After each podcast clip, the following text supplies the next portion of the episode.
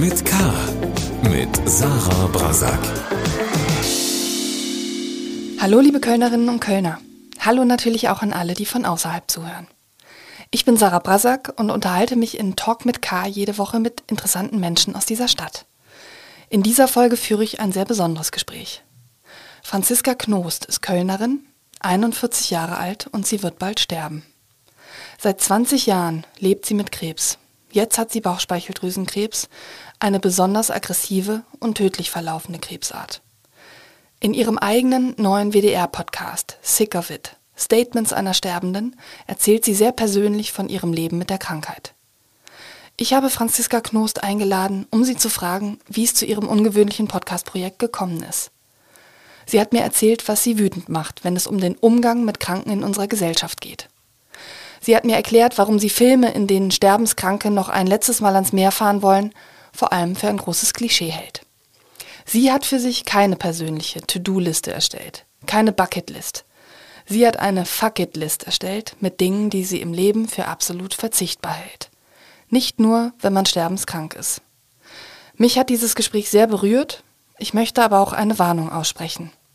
In der folgenden Stunde geht es viel um Tod. Wenn Sie das Thema zu sehr belastet, hören Sie sich das Gespräch lieber nicht an. Oder zumindest nicht alleine.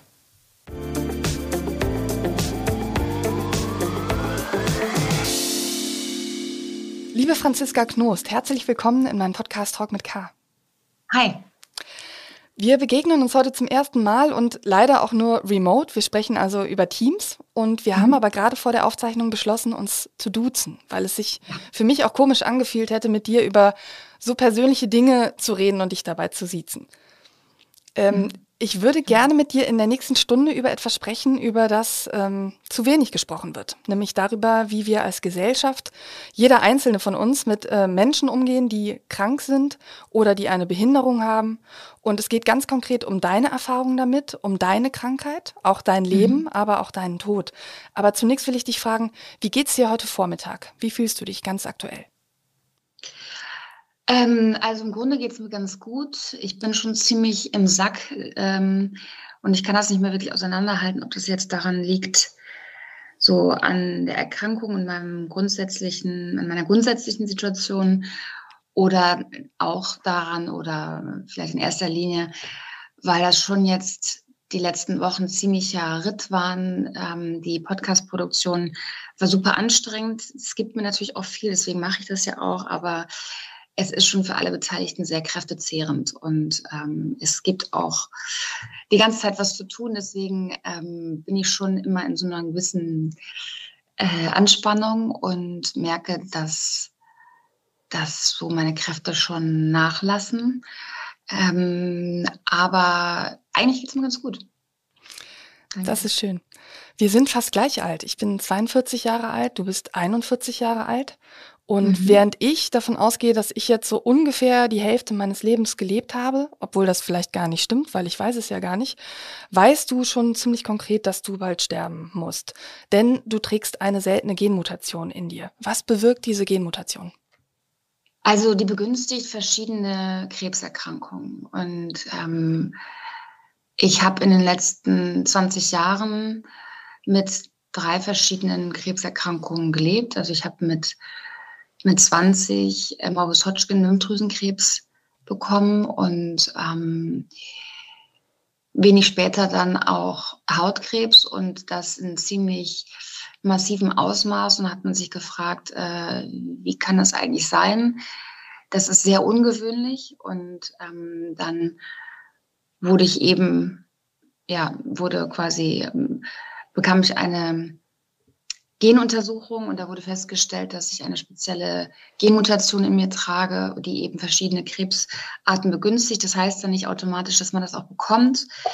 Ähm, man kann auch gar nicht sagen, inwieweit das jetzt unbedingt dafür verantwortlich ist, aber man geht schon sehr davon aus. Und das ist ein super, super spezieller Fall und das ist mir auch wichtig ähm, zu betonen, weil ich natürlich erlebe, dass gerade wenn man über Krankheit und speziell über Krebs spricht, dass das sehr viel Angst provoziert. Und das ist überhaupt nicht das, was ich möchte. Im Gegenteil. Ähm, und deswegen ist mir wichtig zu sagen, das ist super, super speziell. Ähm, wenn man an Krebs erkrankt, dann bedeutet das nicht, dass dann eine Erkrankung nach der nächsten folgt oder, oder Folgeerkrankung oder was auch immer. Ähm, das ist bei mir schon sehr, sehr speziell.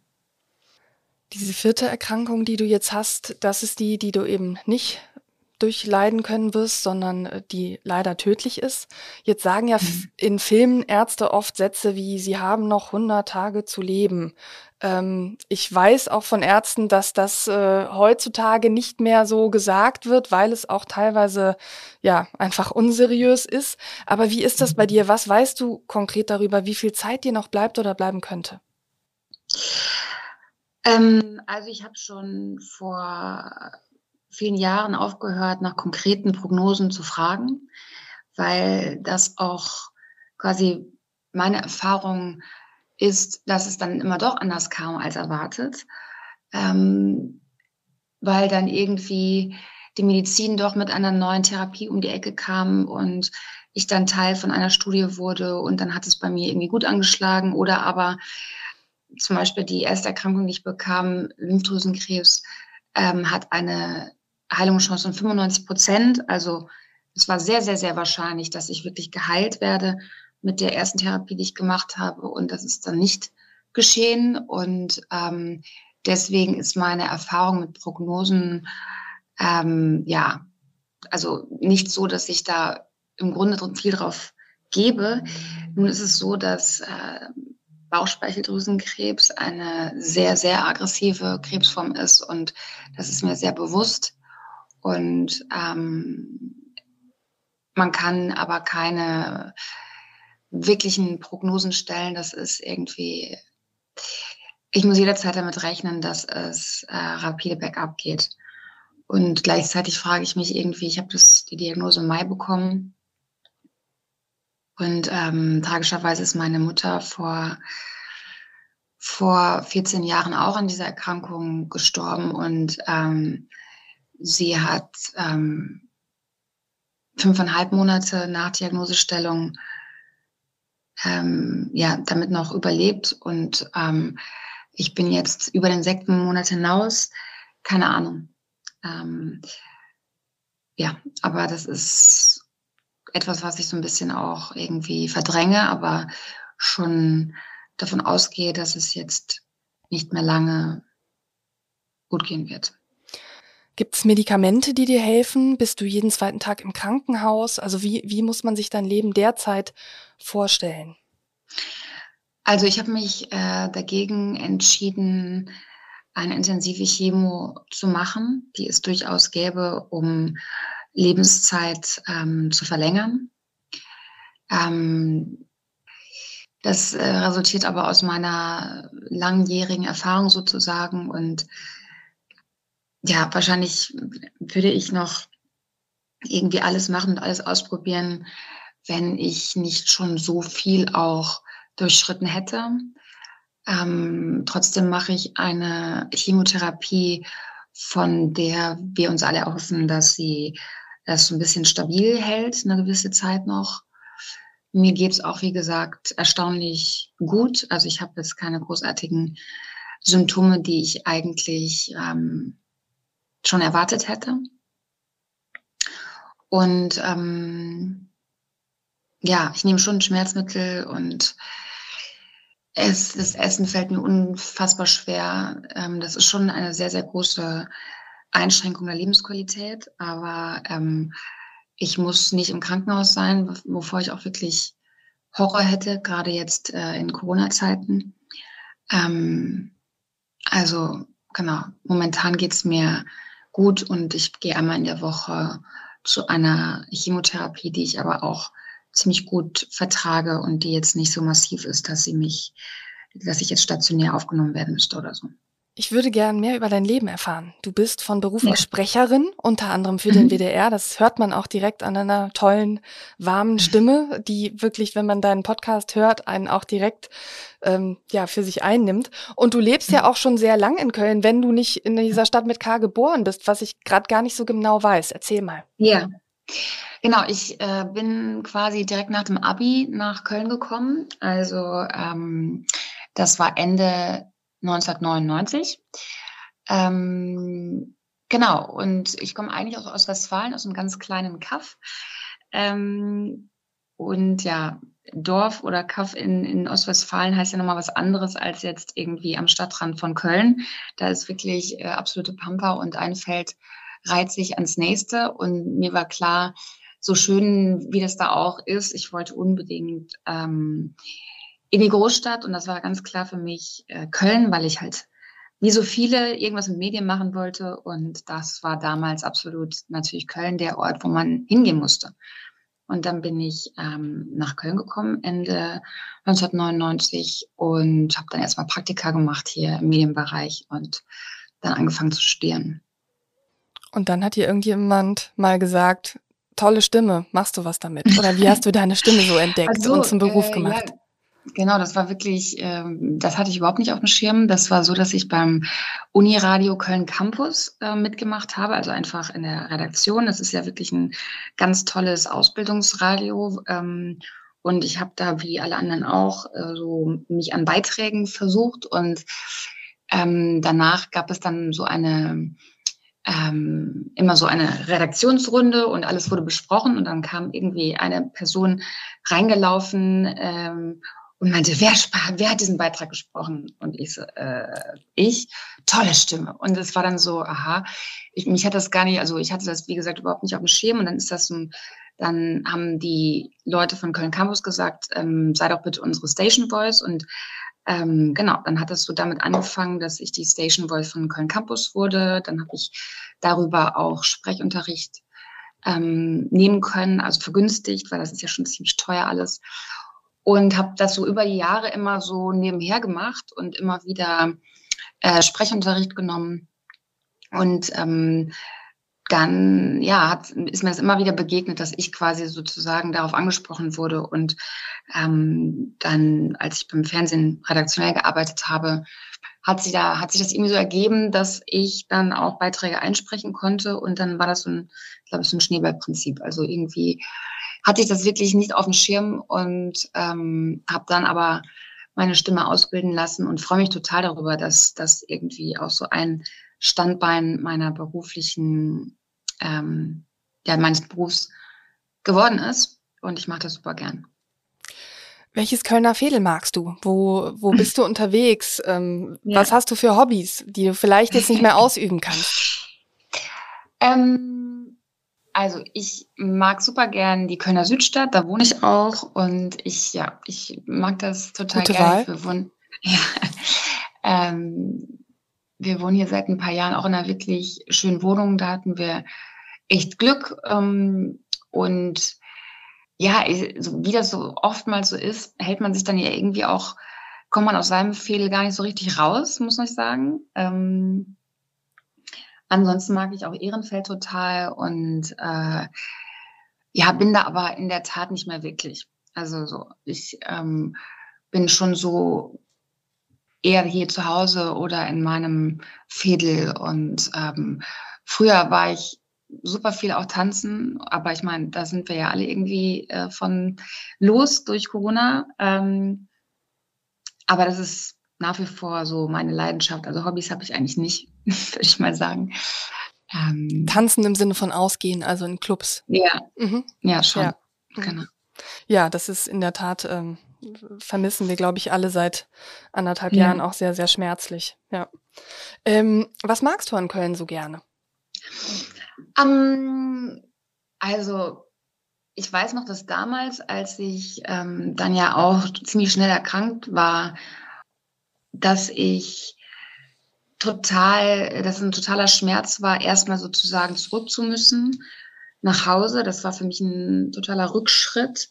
Und ich habe mich dann sehr schnell entschlossen, auch wenn das irgendwie natürlich für meine Eltern äh, nicht verständlich war und auch schmerzhaft war, dass ich alleine zurückgehen werde nach Köln und dass ich die Therapie auch hier durchziehen werde, obwohl ich jetzt auch, ich hatte noch gar keinen Studienplatz, ich hatte gar nichts, was mich so richtig hält in Köln. Aber für mich war das irgendwie ähm, damals so, ich bin ähm, am Hauptbahnhof aus der U-Bahn-Station ausgestiegen und hochgegangen und habe den Dom gesehen und habe wirklich so ein Aufatmen empfunden. Und das war für mich ganz, ganz wichtig, dass ich ähm, ja die Zelte nicht abbreche, sondern dass ich ähm, so mein Leben hier weiterführe. Und ähm, deswegen ja verbinde ich damit irgendwie auch so Selbstwirksamkeit. Also es war für mich schon ähm, ein wichtiger Schritt, äh, mich da so ein bisschen zu emanzipieren aus meiner, aus meinen dörflichen Strukturen und ähm, trotz dieses, dieses Einschnittes ähm, daran auch festzuhalten. Und da haben mich natürlich dann auch mein, meine Familie total unterstützt und die kamen dann eben ganz regelmäßig mich besuchen, meine Schwester, meine beste Freundin. Und dann ergab sich das so, da, dadurch, dass die dann halt wirklich sehr, sehr regelmäßig bei mir waren in Köln, ähm, neben meinen Eltern, ähm, dass die dann gesagt haben, ja, wir sind jetzt auch so oft hier und wir finden es ja auch so super, wir kommen jetzt auch nach Köln. Und dann sind die zwei Jahre, nachdem ich nach Köln kam, ähm, nachgekommen und wir haben uns hier eine WG genommen ähm, im Quartier Lateng und das war auch eine richtig super schöne Zeit. Und deswegen, ja, da bin ich da auch ganz viel irgendwie einfach eine richtig, richtig gute Zeit. Ähm, Natürlich Karneval, ähm, da war ich irgendwie von Anfang an total drauf gehypt auch. Und, ist ähm, auch besser, wenn man im Quartier Lateng wohnt, ne? Ja, absolut. genau. Aber wir sind dann trotzdem auch immer äh, vom Quartier Lateng in die Südstadt schon damals und haben dort Karneval gefeiert. Das erschien uns immer die beste Wahl. Und ähm, ja, deswegen ist das irgendwie, ich habe es dann ja auch gar nicht mehr, ich hätte schon, hätte schon auch gerne noch irgendwo in anderen Städten vielleicht äh, gelebt oder vielleicht auch im Ausland oder so, aber irgendwie hab, ist es für mich ja auch so eine Art von Sicherheit. Ich war ja auch immer gut ärztlich aufgehoben und ähm, ja, so fügte sich das irgendwie alles zusammen. Für mich ist das einfach absolut jetzt so mein Zuhause seit vielen, vielen Jahren. Du hast deine Kindheit und Jugend ja in dem Bewusstsein verbracht, dass du völlig gesund bist. Also das klingt ja gerade mhm. an, dass also äh, als du nach Köln gezogen bist, ähm, ja. nach der Schule, ähm, gab es plötzlich diesen Switch, wo sich eben dein Leben auf den Kopf gestellt hat äh, zunächst mal und diese in Anführungsstrichen normale ähm, junge Frau äh, sozusagen plötzlich eine kranke Frau war. Kannst mhm. du vielleicht noch ein bisschen von dieser Zeit erzählen, jetzt mal jenseits von Köln und deinem Umzug und dass du dann wieder zurück nach Köln gezogen bist? Mhm. Äh, vielleicht, ja, was war das mhm. so eine für eine Situation für dich? Natürlich ist es ein Schock, wenn man äh, eine Krebsdiagnose bekommt. So war das auch für mich. Und gleichzeitig ähm, sagte der Arzt, der das damals diagnostiziert hat, also ganz ehrlich, wenn ich mir irgendwie einen Krebs aussuchen dürfte, dann wäre es auf jeden Fall Morbus Hodgkin, weil das ist wirklich äh, maximal gute Heilungschancen, äh, also quasi eine Garantie sozusagen. Und sie machen jetzt diese Therapie und im halben Jahr sind sie damit durch. Und genauso bin ich da auch ähm, rangegangen und war immer auch der Überzeugung, ich werde gesund, hatte gleichzeitig damals aber wahnsinnige Angst auch von einem Rückfall, der dann ja auch kam. Ähm, und das, was mich dann noch alles erwarten würde, das war ja überhaupt nicht absehbar. Ähm, deswegen habe ich damals, glaube ich, noch so irgendwie ganz klassisch sozusagen, wie man irgendwie das erwarten würde. Erstmal Schock und dann irgendwie die Sinnsuche. Ähm, was will mir die Krankheit sagen? Krankheit als Weg, bla bla. Das lehne ich jetzt mittlerweile wirklich komplett ab und äh, geht mir vollkommen auf den Sack. Und ich möchte mich da auch wirklich total abgrenzen. Ähm, ich glaube, das ist einfach ja, das ist einfach so, dass mir das eben passiert ist und dass da kein größerer Sinn dahinter steckt oder keine größere Aufgabe für mich, die mir irgendwas sagen will. Und ich habe da wirklich jede Esoterik auch verloren im Laufe der Jahre. Ähm, aber ich erinnere mich, dass das zu Beginn, ähm, als ich eben mit 20 erkrankt war, dass das schon ein Thema war und dass ich da damals auch noch ähm, durchaus offensiv damit umgegangen bin und ähm, von allen Seiten natürlich auch maximale Unterstützung beziehungsweise ja direkt so oh mein Gott und und äh, Schock, aber dann auch irgendwie Wertschätzung, obwohl ich ja irgendwie eigentlich noch gar nichts gemacht hatte so. Also das ähm, lief schon ziemlich klischeemäßig ab. Das war mir aber damals noch nicht so bewusst. Was dir alles auf den Sack geht, das, ähm, ja, das thematisierst du in deinem Podcast. Dieser Podcast heißt Sick of It, Statements einer Sterbenden. Und du erzählst darin von deiner Geschichte, so wie du sie hier mhm. ja auch ähm, in Ansätzen bereits erzählt hast. Du erzählst von deinen mhm. Ängsten, aber auch eben von dem, was dich als Kranke in unserer Gesellschaft eben auch traurig und wütend macht. Vielleicht die Frage nach dem, nach dem Urknall. Wie ist dieser Podcast entstanden? Ja, also es war so, dass ähm, das war kurz nach Diagnosestellung, wo ich wusste, okay, jetzt bin ich richtig am Arsch.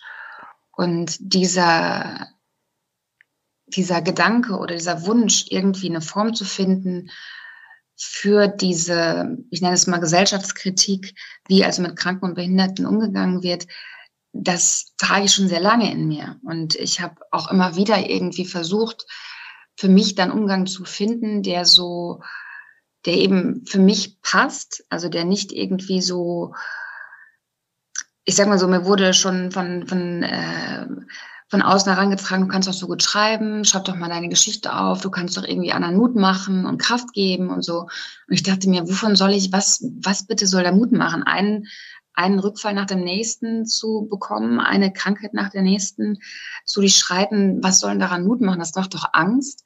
Mir hätte das auf jeden Fall damals Angst gemacht. Ich wollte einfach nur immer Erfolgsgeschichten hören.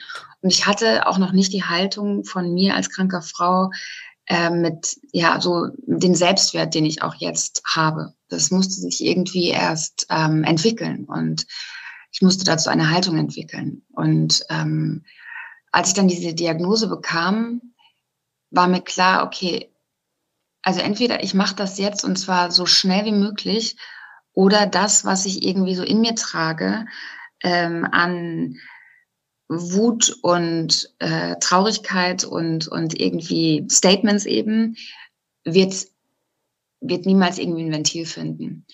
Und ähm, es war so, dass wir zusammensaßen, ich mit meinen engsten Freundinnen. Wir haben so ein Wochenende in einem Ferienhaus verbracht und es war ja total intim natürlich und es war irgendwie traurig und schön und gleichzeitig. Und wir haben da wirklich so zusammen gebrainstormt sozusagen. Wie kann das jetzt aussehen? Und da ich mich ja quasi als Sprecherin vor dem Mikrofon sicher fühle, ähm, war sehr schnell klar, es muss halt irgendwie eine Form haben, einen, also ein ähm, etwas mit Stimme sein, etwas mit vor dem Mikrofon. Ich muss einen geschützten Raum haben. Ich will auf definitiv nicht irgendwie abgefilmt werden. Ich möchte auch nicht mich alleine hinsetzen und irgendwas aufschreiben. Dazu habe ich auch gar nicht die Konzentration sozusagen. Und ich möchte jetzt noch mal in Austausch gehen, in Dialog gehen. Und deswegen ergab sich ähm, das sehr schnell eigentlich, dass es hieß, okay, ähm, ich mache einen Podcast. Aber dann war das ja erstmal so ein Indie-Projekt, also quasi, okay, äh, ein Podcast, also im Sinne von, man stellt ein Mikrofon auf und unterhält sich mal halt mit irgendwem. Und es braucht da ja noch irgendwie ein Konzept, irgendwie eine Idee. Und das ergab sich wirklich so, weil ähm, auf mich wirklich häufig die Frage kam, so, was, was, was machen wir denn jetzt noch? Ne? Und was, was machen wir jetzt noch zusammen? Und was möchtest du noch machen? Und was möchtest du noch erleben? Was ist dir denn jetzt noch wichtig? Und, äh, und was steht auf deiner persönlichen Bucketlist? Und das hat mich so wütend gemacht. Also das hat mich natürlich auch aus der Verzweiflung heraus, habe ich dann irgendwie so gesagt, ey, Bucketlist, Fucketlist.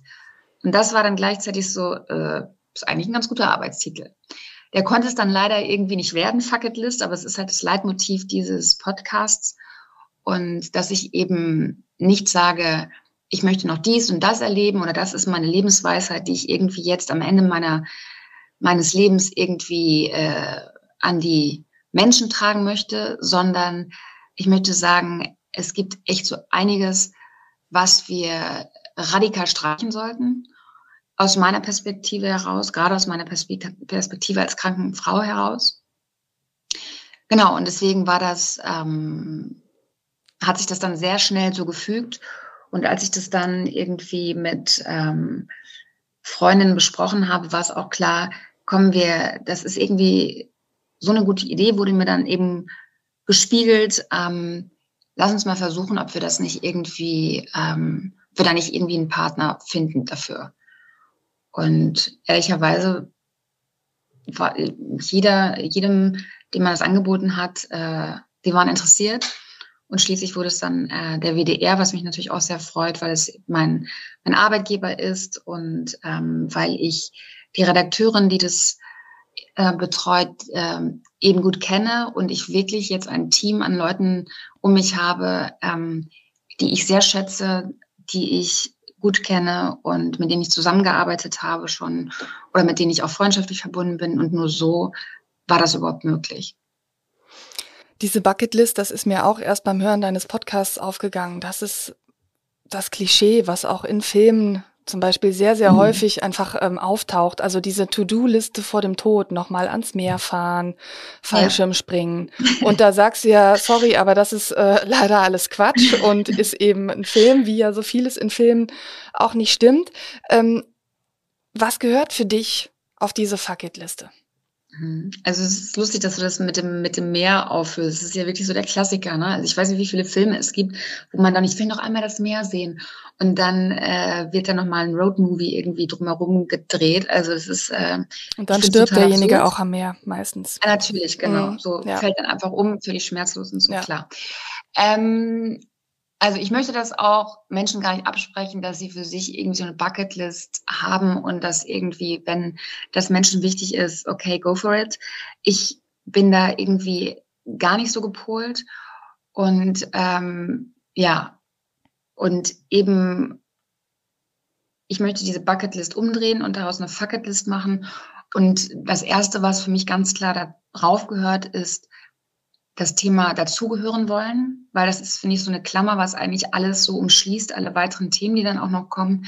Das war für mich ganz schnell klar, ähm, das musste auf jeden Fall drauf, weil einfach aus meiner Erfahrung heraus, also ich gehe ja immer sozusagen von mir aus und merke aber auch in Gesprächen mit meinen Freundinnen und so, dass, dass das für viele irgendwie ein Thema ist. Das Gefühl, dazugehören zu wollen. Ich wollte immer zu den Gesunden gehören und habe ähm, ja auch viel so so gedeichselt, dass es so erschien, dass doch bei mir irgendwie alles Tutti Paletti ist.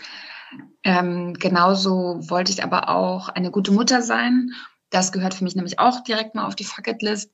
Das kennen, glaube ich, auch viele, dass man sich ähm, total verbiegt und mit den ganzen Erwartungen, die da an einen herangetragen werden, im Grunde eigentlich nur scheitern kann.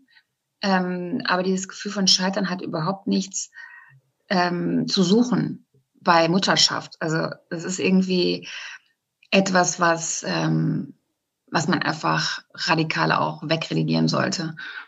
Dann habe ich da noch draufstehen, ähm, äh, die große Liebe finden. Das ist natürlich etwas, was ich auch so erst im Laufe der Zeit und jetzt erst, wo ich mich so gedanklich auch damit auseinandersetze. Ne? Das ist auch zum Beispiel eine Folge, äh, daraus resultiert, erst in, im Vorgespräch mit ähm, einer Kollegin, als wir uns überlegt haben, was will ich denn eigentlich sagen?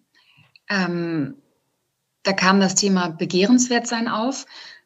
Das war für mich auch ganz klar. Das muss auf die Fucketlist, weil ähm, immer so dieses attraktiv sein wollen und immer danach bestreben, auch so Selbstoptimierung. Und das ist natürlich ein großes Problem, glaube ich, für uns alle, ähm, als kranke Frau mit, ähm, ja, mit den Einschnitten, die man einfach dann auch hinnehmen muss, also zum Beispiel die ganzen Therapien verbunden mit Haarausfall oder mit Gewichtsverlust oder Gewichtszunahme und ähm, mit Operationsnarben etc. Das ist natürlich etwas, was zusätzlich maximal stresst. Deswegen war für mich ganz klar, begehrenswert sein muss darauf. Aber als ich dann in, im Gespräch mit der Kollegin ähm, so überlegt habe, was sind denn da eigentlich meine Punkte, die ich sagen will, da stellte sich dann heraus, ich spreche die ganze Zeit eigentlich über meine Beziehungen und irgendwie, was für ein Struggle das eigentlich war. Und daraus hat sich dann ergeben, okay, die große Liebe finden, das muss eigentlich auf jeden Fall auch auf die Fucketlist. Und so hat sich das dann immer so ergeben. Also ich musste mir ähm, das war so ein Prozess und teilweise sind Sachen irgendwie runtergeflogen, wo ich mir dachte, okay, ich kann da jetzt nicht eine ganze Stunde lang unbedingt drüber sprechen. Und andere Dinge haben sich dann in den Vordergrund gedrängt und ähm, ja, deswegen ist das auch so im Prozess, wo ich auch selbst gemerkt habe, war krass, dass das jetzt irgendwie darauf gelandet ist, hätte ich jetzt gar nicht so gedacht. Oder ich bin selbst auch total irritiert und verwundert darüber, dass ich da so persönlich rede, weil das wollte ich eigentlich gar nicht. Das war eigentlich vom Konzept ja eigentlich mal ganz anders gedacht, dass ich so wechselnde Interviewpartner und Partnerinnen habe und ähm, dass ich quasi mit denen dann darüber spreche, was sie auch mit dem Thema verbinden. Aber es war dann schnell klar, es funktioniert nicht. Also ich muss privat werden, auch wenn ich das nie wollte. Und aber auch das ist jetzt so ein bisschen, ey, fuck it. Äh, scheiß drauf. Ich, ich gehe jetzt all in sozusagen und und schere mich jetzt auch nicht mehr darum, wie das irgendwie ankommt. Und äh, aber es ist für mich halt ein großer Schritt, weil ich halt viele, viele Jahre versucht habe, meine Erkrankungen zu deckeln und damit nicht offensiv umgegangen bin, eben auch aus der Erfahrung heraus, dass das ja teilweise richtig beschissene Reaktionen hervorruft. Und ähm, deswegen ist das jetzt schon ein großer Schritt gewesen. Auf diese Reaktionen würde ich gerne eingehen. Du schreibst mhm. ja über deine erste Folge, wo es ums Dazugehören geht, ähm, warum du zu diesen Klicken, zu den Gesunden, zu den Erfolgreichen mhm. gehören wolltest, um den Schein zu wahren. Und als Reaktion mhm. auf oft unbewusste Diskriminierung habe ich viel auf mich genommen und mich dabei selbst verleugnet. Erst spät bekannte ich mich zu dem, was ich wirklich bin, nämlich ernsthaft krank und dabei hat mir geholfen, Verbündete zu suchen, anstatt mit den Cool Kids abzuhängen. Go with the mhm. coolest, so sick of it. Ähm, was hat es dich gekostet, dazuzugehören und was ist unbewusste Diskriminierung? Ähm, ja, also vielleicht erstmal zur unbewussten Diskriminierung. Ich glaube, dass keine Person jetzt offensichtlich verletzend sein möchte. So und ähm, das fängt aber halt bei dem Sprachgebrauch an. Ich bin davon überzeugt, Sprache ist Macht und wir sind uns dessen oft gar nicht bewusst, wie wir Sprache benutzen. Aber wenn zum Beispiel ständig gesagt wird, äh, ja, Gesundheit ist ja das Allerwichtigste, Hauptsache gesund, dann ist das natürlich etwas, was mich und alle anderen chronisch kranken Menschen ausschließt. So und immer in eine Sondersituation, in eine Sonderrolle äh, katapultiert. Und da möchte man aber so gar nicht sein, weil man, ähm, also ich zum Beispiel fühle mich gar nicht so anders als alle anderen oder ich sehe mich auch nicht als Kämpferin oder als irgendwie wahnsinnig stark jetzt mit Blick auf meine Krankengeschichte, sondern das ist ein Aspekt meines Lebens, aber das ist eben noch ganz viel mehr.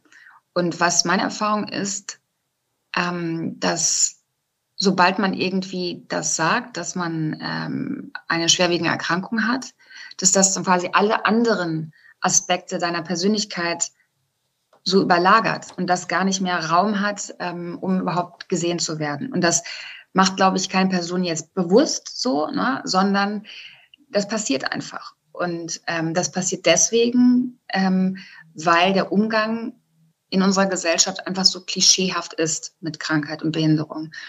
Und also das sind jetzt so, ne, das sind so die Summe auch an, an, an Dingen, an Einzelfällen. Ähm, wenn man zum Beispiel immer alles, also egal was mit meinem Kind irgendwie mal war, wenn es irgendwie sozusagen auffällig war in der Schule oder im Kindergarten und die Schulleitung und die Kindergartenleitung wussten von meiner Erkrankung, das der, ähm, der Rest sozusagen nicht, aber da habe ich das schon benannt. Das hatte auch damit zu tun, ähm, also als wir, ähm, wir sind ziemlich jung Eltern geworden und wir brauchten einfach einen Kindergartenplatz und es gab da diese Härtefallregelung. Und deswegen habe ich das dann auch benannt. Deswegen wusste das die Kindergartenleitung. Und dann ist das ganz schnell, sobald irgendwas dann auffällig ist, ja klar, ihr Kind hat Verlustangst. Das ist natürlich ganz normal in ihrer Situation. Und ich kann das ja noch nicht mal verneinen. Ich kann ja nicht sagen, nein, das stimmt doch gar nicht. Aber das sind natürlich äh, Dinge, die extrem übergriffig sind ne? und ähm, die aber in mir wirken und die in mir Zweifel provozieren und die mich auch immer dazu, ähm, ja, dazu zwingen, sozusagen ähm, zu beweisen, dass ich aber eine super gute Mutter bin. Oder ähm, dass ich eine tolle Partnerin bin, weil es ja so eine wahnsinnige Bürde ist, mit mir als kranker Frau zusammen zu sein. Und ähm, das ist auch das, was ich jetzt schon ähm, gespiegelt bekomme, so an den Reaktionen von den Menschen, die den Podcast gehört haben, schon die beiden Folgen, die ähm, schon draußen sind. Da ging es zum einen eben um Dazugehören und zum anderen um die große Liebe finden. Und ähm, die Erfahrung, die ich gemacht habe und die ich jetzt benenne, ähm, ich fühlte mich da irgendwie oftmals auch so ein bisschen alleine damit. Also so im Sinne, weil ich irgendwie dachte, so diese ganzen Selbsthilfegruppen und diese Bücher, so habe ich irgendwie, bin ich durch meine Krankheit gegangen und so. Ich fühlte mich da auch gar nicht so dazugehörig. Also nicht im Sinne von, okay, die haben da jetzt irgendwie, sind da voll gestärkt aus der Krankheit herausgegangen. Das kann ich jetzt nicht so behaupten von mir. Und ich sehe da jetzt auch nicht, wie gesagt, da irgendwie einen Sinn drin oder so. Und ähm, was mir jetzt aber an Reaktionen ähm, gespiegelt wird und was an mich herangetragen wird, ist, dass es ähm, ja vielen kranken Menschen anscheinend so geht, dass sie sich irgendwie ähm, ausgeschlossen fühlen und ähm, und diese diese mitleidige Bewunderung nenne ich es mal, dass das etwas ist, was alles andere als bestärkend ist. Mir geht gerade durch den Kopf, also wenn ich mir vorstelle, ne, ich lerne dich zum Beispiel auf einer Party kennen oder so und du mhm. würdest dann sagen, ja, ich habe übrigens Krebs und seit 20 mhm. Jahren und so weiter mir, ich würde, glaube ich, auch nicht, oder ich, ich glaube, ich würde natürlich äh, irgendwie danach fragen, weil es natürlich in Anführungsstrichen ja. noch was Besonderes ist.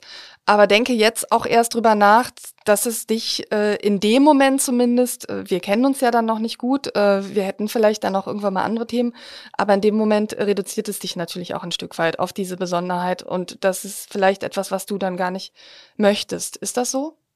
Klar, also äh, wer möchte schon gerne auf irgendwas reduziert werden? Ne? Ähm, ich würde allerdings niemals auf einer Party sagen, hallo, äh, ich bin Franziska, ich habe Krebs. Also so. Das ist auch nie passiert. Andererseits ist mir aber passiert, dass ich eben auch mich auf einer Party vorstelle und sage, hi, ich bin Franziska. Und äh, die Person, die mir völlig fremd war bis dato, sagt so, ach, du bist die, die den Krebs besiegt hat. Und ich frage mich so, hä? Was ist los? Und wo, woher weißt du das jetzt? Also dann irgendwann, und zwar sehr, sehr schnell, die Kranke zu sein, die den Krebs besiegt hat, was ja letztlich auch ähm, gar nicht stimmt und diese ganze Besiegen- und Kampfrhetorik lehne ich sowieso komplett ab, aber da so direkt in so einer äh, Schublade zu sein, ist scheiße.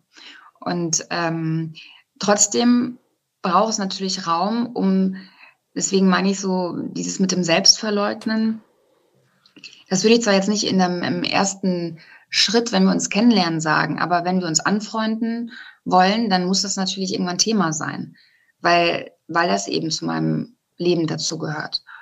Und ähm, auch da habe ich halt gemerkt, dass das viele sehr schnell überfordert. Und ich, ich meine es auch nicht, ähm, also ich kann das auch nachvollziehen.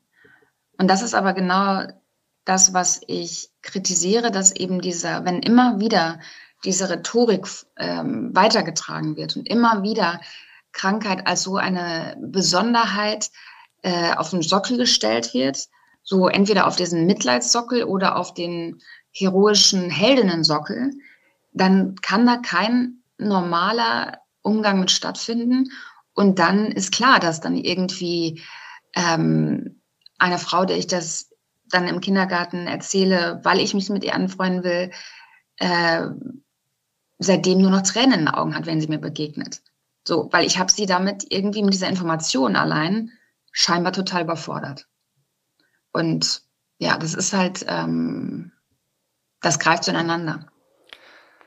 Also als jemand, der die zwei Folgen deines Podcasts schon gehört hat, kann ich sagen, ich habe irgendwie beim Hören für mich dann so eine persönliche Fuck-It-List im äh, aufgestellt ähm, mit ja, Dingen, spannend. die ich künftig äh, nicht mehr sagen möchte. Und diese, diese Formulierung, die du eben schon genannt hast, also dieses, jetzt musst du kämpfen, du musst den Krebs bekämpfen, mhm. es geht jetzt darum, den Krebs zu besiegen und so weiter, was ja eine völlig gängige Metapher ja. eigentlich ist, wenn es um den Krebs geht, weil ich glaube, Menschen immer dazu neigen, äh, sozusagen, ähm, ähm, ja, Dinge sozusagen in solchen Metaphern auszudrücken, ähm, mhm. dass das äh, in den Ohren äh, einer Kranken zynisch klingt. Oder zynisch klingen ja. kann. Also zumindestens, wenn man halt, äh, wenn man halt wieder erkrankt, ne? Also mhm. so, ähm, wie gesagt, das kann ja auch sein, dass das Menschen hilft oder dass sie dadurch irgendwie auch eine Selbstwirksamkeit bekommen, wenn man irgendwie sagt, du bist eine Kämpferin und du bist so stark und äh, du schaffst das. Das galt vielleicht auch noch am Anfang ähm, für mich. Aber da muss natürlich auch alles so laufen, dass man auch wirklich sagen kann, ich habe jetzt irgendwie, äh, bin als Siegerin herausgegangen aus diesem Kampf.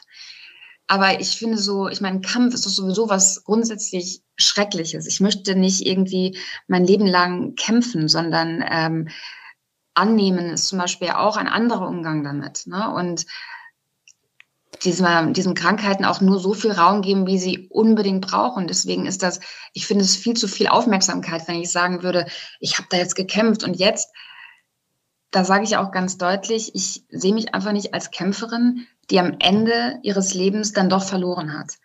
Das ähm, wird einfach meinem Leben nicht gerecht. Und ich glaube auch nicht, dass das ähm, ist, man muss sich ja auch mal abseits von dieser Krebserkrankung. Es gibt einfach viele Menschen, die mit einer chronischen Erkrankung leben. Ne, das ist ja total vielfältig. Ob das jetzt Rheuma ist oder eine psychische Erkrankung wie Depressionen oder ob das Endometriose ist oder was auch immer. Das kann die ja nicht. Also es ist ja oftmals so, das bleibt dann auch und man findet einen Umgang damit. Aber dann zu sagen, ich bin eine Kämpferin und ich habe das überstanden und jetzt gehe ich als Siegerin daraus hervor, das ist einfach fernab der Realität. Und ja, das, das wird mir und meinem Weg nicht gerecht und ich glaube auch dem viele andere Erkrankten auch nicht. Vor allen Dingen eben mit der Implikation, naja, wenn du es nicht geschafft hast, dann hast du nicht genug gekämpft oder du warst zu schwach oder so. Ja, das schwingt dann so. natürlich äh, ungewollt mit Sicherheit, aber natürlich auch mit. Ne? Das, äh ja, also ich, ich kann es wirklich auch nicht nachvollziehen, wie man irgendwie in den Traueranzeigen schreiben kann, sie hat gekämpft und äh, hat den Kampf gegen Krebs verloren, was man ja immer wieder liest. Ich finde, das ist, äh, also, das ist äh, ziemlich, ich, ich kann es einfach überhaupt nicht nachvollziehen. Jetzt soll dein Podcast ja dezidiert keine Anleitung sein zum Thema, also wie, sprech, wie spricht man äh, mit kranken äh, Menschen angemessen oder so, weil du ja auch sagst, es ist meine persönliche Perspektive und es gibt Dinge, die mich stören und die andere vielleicht eben gar nicht stören. Trotzdem aber ähm, die Frage an dich, gibt's Fragen, die du eigentlich gerne öfter gehört hättest oder gerne hören würdest von Menschen? Also ich weiß nicht, ob ich das, ob ich jetzt spezielle und konkrete Fragen benennen kann. Aber was ich mir wünschen würde, ist ein offenerer Umgang mit Krankheit und Behinderung, dass man wirklich erkennt, das ist eben Teil des Lebens und das ist nicht ähm, etwas, was irgendwie so in die Klischee-Ecke gehört. Es gibt ähm, eine ziemlich aktuelle Studie aus dem Jahr 2020, von der ähm, Frankfurter Goethe-Universität, soweit ich weiß. Und die besagt, dass ähm, etwa jede zweite Person in Deutschland als chronisch krank gilt. Und das muss man sich einmal mal vor Augen führen. Ne? Also das Spektrum ist ja sehr groß. Ne? Wie gesagt, irgendwie von chronischen Rückenschmerzen ähm, bis hin zu Krebserkrankungen wie bei mir. Aber ähm, obwohl das quasi so omnipräsent ist, Krankheit, und das alles irgendwie betr äh, alle betrifft, wird es trotzdem so klischeehaft behandelt. Und dann gibt es eben gar keinen Raum für Fragen. Also da gibt es auch keinen Raum für Austausch, sondern das ist einfach sehr ähm, stigmatisierend. Und das würde ich mir wirklich, wirklich wünschen, dass ähm, ja, die, die Lebensrealität auch von kranken und behinderten Menschen einfach stärker gesehen wird. Ich habe das Gefühl, es gibt da irgendwie gar keine Lobby, ne? so, ähm, weil auch die Erfahrung, die ich gemacht habe oder damit, dass, dass ich jetzt damit offensiv umgehe, das hat ja einen Vorlauf und ähm, der resultierte auch daraus, also diese Haltung resultiert auch daraus, dass ich mich beschäftigt habe mit AktivistInnen, ähm, die sich für Inklusion einsetzen. Also die gibt es ja, ne? aber die müssen eben auch gehört werden. Und das wäre irgendwie so mein Wunsch, dass dass wirklich Menschen zugehört werden wird, die es betrifft und dass Inklusion, und das betrifft eben dann auch, Inklusion bedeutet ja auch, dass auch chronisch kranken Menschen und auch behinderten Menschen ähm, die gleichen Möglichkeiten äh, gegeben werden. Und ich habe das Gefühl, dass das einfach nur so, dass es oft nur so, so, ja, wird, wäre schön, aber lässt sich, äh, lässt sich ja sowieso nicht realisieren und dass das nicht wirklich ein Herzensthema ist. Mein Herzensthema ist es definitiv und ich ähm, wünsche mir das sehr dass das einfach einen, ähm, ja, einen richtigen Stellenwert auch in unserer Gesellschaft bekommt. Im Moment sind Krankheit und Tod ja auch durch die Corona-Krise allgegenwärtig. Und ähm, ich muss da sehr oft eben an diejenigen denken, die jetzt unter der Situation besonders leiden müssen, nämlich kranke Menschen, die sich, äh, die besonders gefährdet sind, weil sie eben schwaches Immunsystem haben, weil sie sich nicht impfen lassen mhm. können, weil sie eben chronisch krank sind. Wie, wie ist das bei dir? Also musst du dich besonders ja. schützen jetzt in deiner Situation? Kannst du raus? Konntest du dich impfen lassen? Ja, also ich bin, habe jetzt gerade letzte Woche meine Boosterimpfung bekommen. Also ähm, das ist schon mal ein gutes Gefühl. Aber ja, als der ganze Corona-Kack anfing, da ähm, das war auch so der erste Schritt, den ich quasi öffentlich gemacht habe, ähm, weil es quasi nicht um mich ging, sondern um mehr sozusagen, dass ich ähm, so auf Instagram gesagt habe, übrigens, ich gehöre auch zur Risikogruppe, so, weil ich bin chronisch krank, weil ich habe seit 20 Jahren Krebs, so. Und das war ähm, das war aus der Motivation heraus, eben Bewusstsein zu schaffen für Solidarität, weil ich glaube, dass vielen Menschen das nicht bewusst war, was also diese Risikogruppe, wer das überhaupt ist, so. Und das betrifft eben sehr, sehr viele Menschen.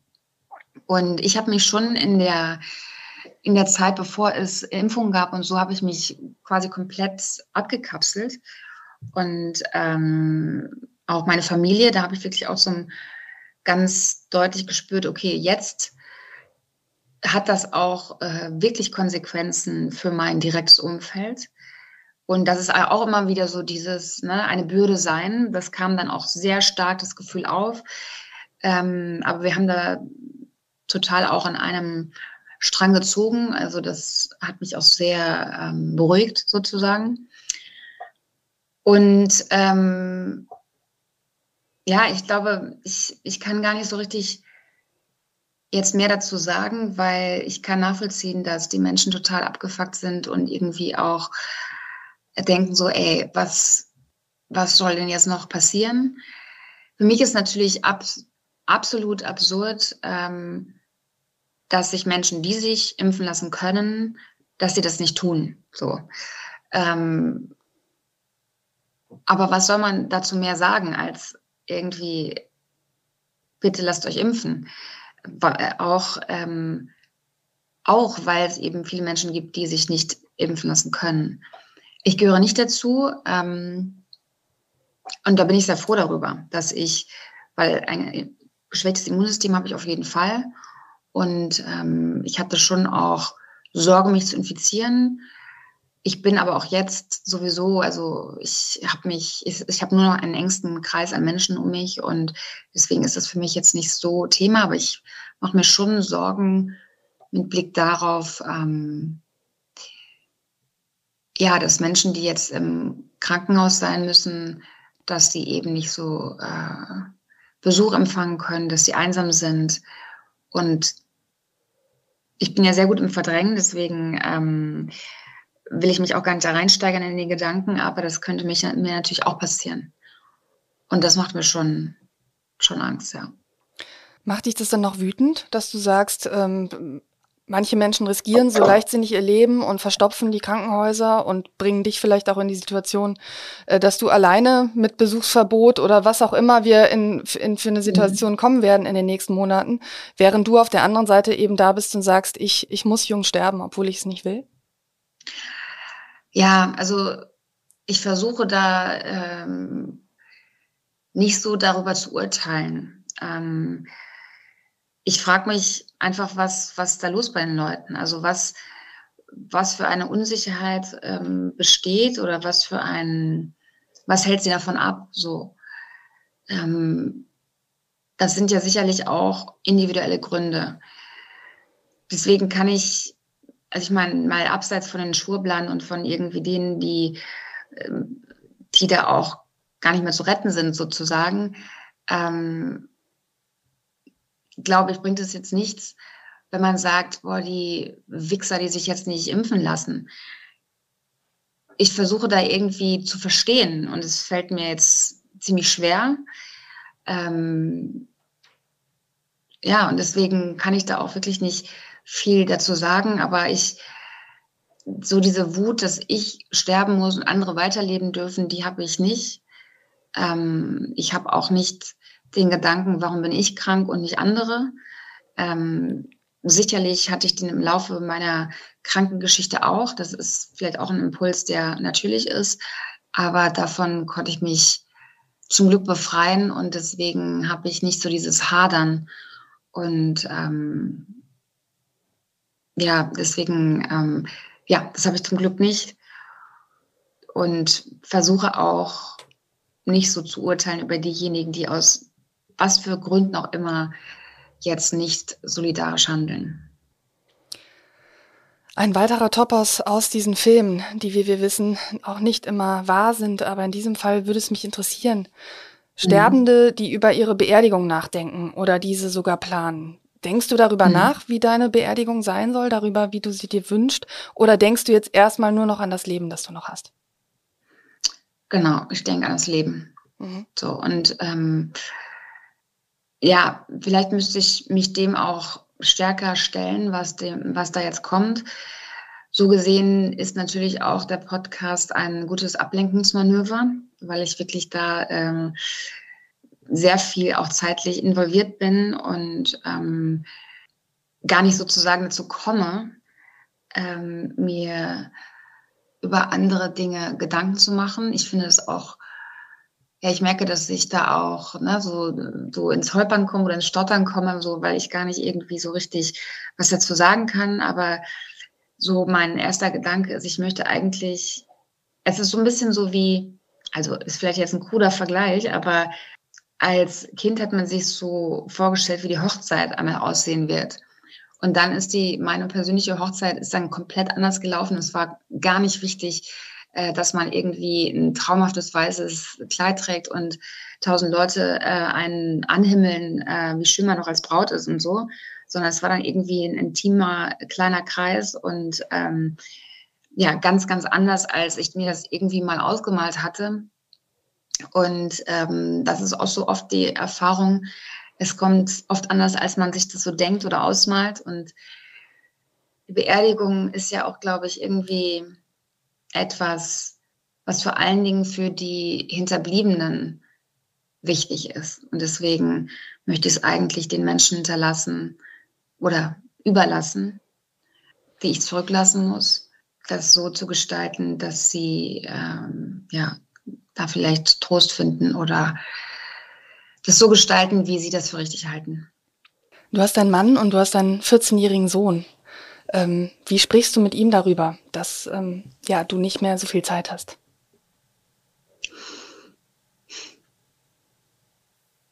Ähm, wir gehen da ähm, schon sehr offensiv damit um. Und ähm, das ist ja auch nichts, was jetzt quasi erst vor kurzem ja, ein Thema ist geworden ist, sondern er ist ja damit aufgewachsen und wir sind da auch immer offensiv damit umgegangen und auch äh, mit, mit Unterstützung von außen, mit professioneller Hilfe. Und ähm, wir haben jetzt, glaube ich, einen wirklich guten, intensiven Umgang miteinander. Und ähm, ja, ich, ähm, wir haben verschiedene Projekte auch, äh, die wir uns so vornehmen, die so so in kurzer Zeit zu realisieren sind und haben da irgendwie schon einiges gemacht. Also, weiß nicht, Fotoalben erstellt oder ähm, er ist ein total, ähm, er ist künstlerisch sehr begabt und, und äh, haben zusammen so ein Kunstprojekt gemacht und realisiert. Und ich glaube, es geht letztlich dann auch immer so um, um das, was man gemeinsam noch so schaffen kann und was jetzt nicht irgendwie, was hätte man noch alles machen können und so, sondern was können wir denn jetzt noch alles auch machen? Und das ist schon einiges, was man noch machen kann. Und ähm, das machen wir kontinuierlich und das gibt uns, glaube ich, zusammen auch eine Selbstwirksamkeit und Gefühl von Kontrolle auch in diesem ganzen Chaos. Und ähm, ja, aber wir gehen da schon sehr offensiv damit um. In äh, dem Podcast wird auch geweint. Also du weinst mhm. öfters und auch der Regisseur, mit dem du dich unterhältst, ähm, Tama Jamali. Mhm. Und äh, ich musste mitweinen, als du ihm erzählt hast, dass du dich dieser Gesellschaft jetzt auch ein Stück weit nicht mehr zugehörig fühlst, dass du auf dem Rückzug bist. Ähm, woran fühlst du das? Ähm, ja, es ist so. Also ich weiß noch, dass ich da auch in einem, in einem Podcast gesagt habe auf die Frage vom Tama, was bleibt denn kontinuierlich? Worauf hast du irgendwie immer noch Bock? Und da sage ich so spontan so, ich würde gern Hardcore-Partys feiern.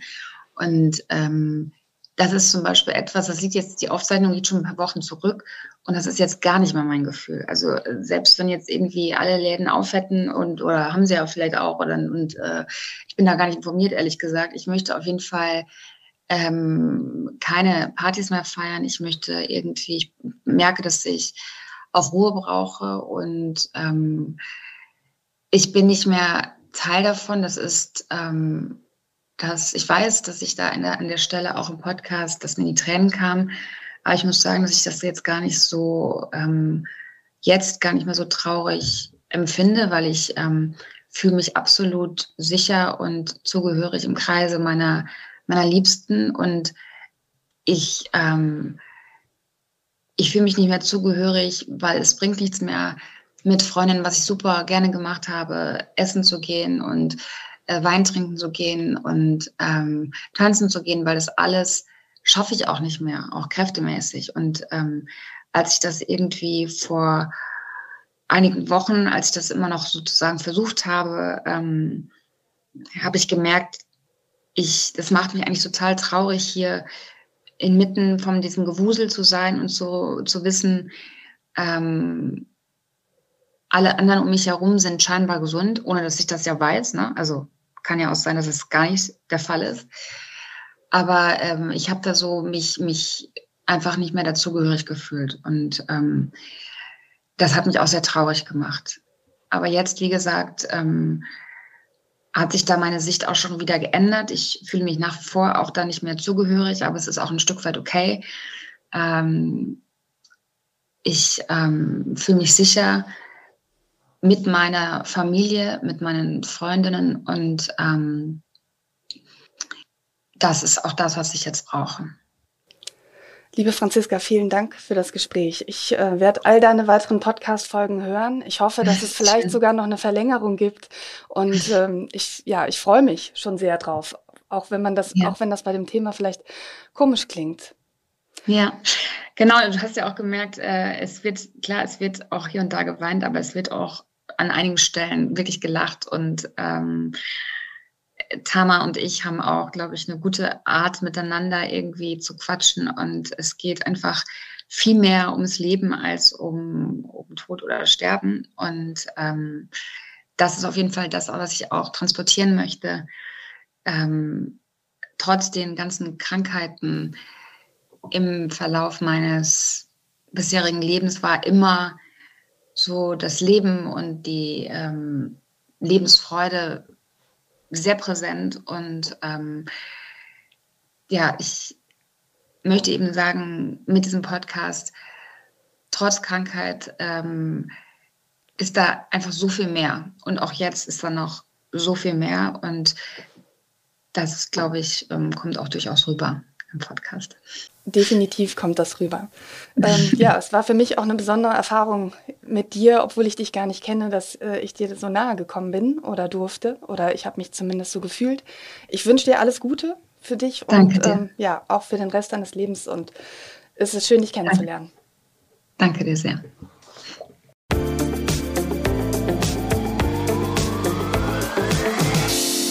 Ich möchte Ihnen den Podcast von Franziska Knost, Sick of It, Statements einer Sterbenden, sehr ans Herz legen. Sie finden ihn auf wdr.de und überall dort, wo Sie Podcasts hören können. Mich erreichen Sie per E-Mail. Ich freue mich über Feedback oder Talkgastvorschläge unter sarah.brasak.dumont.de. Bis zum nächsten Podcast sage ich Tschüss und auf Wiederhören.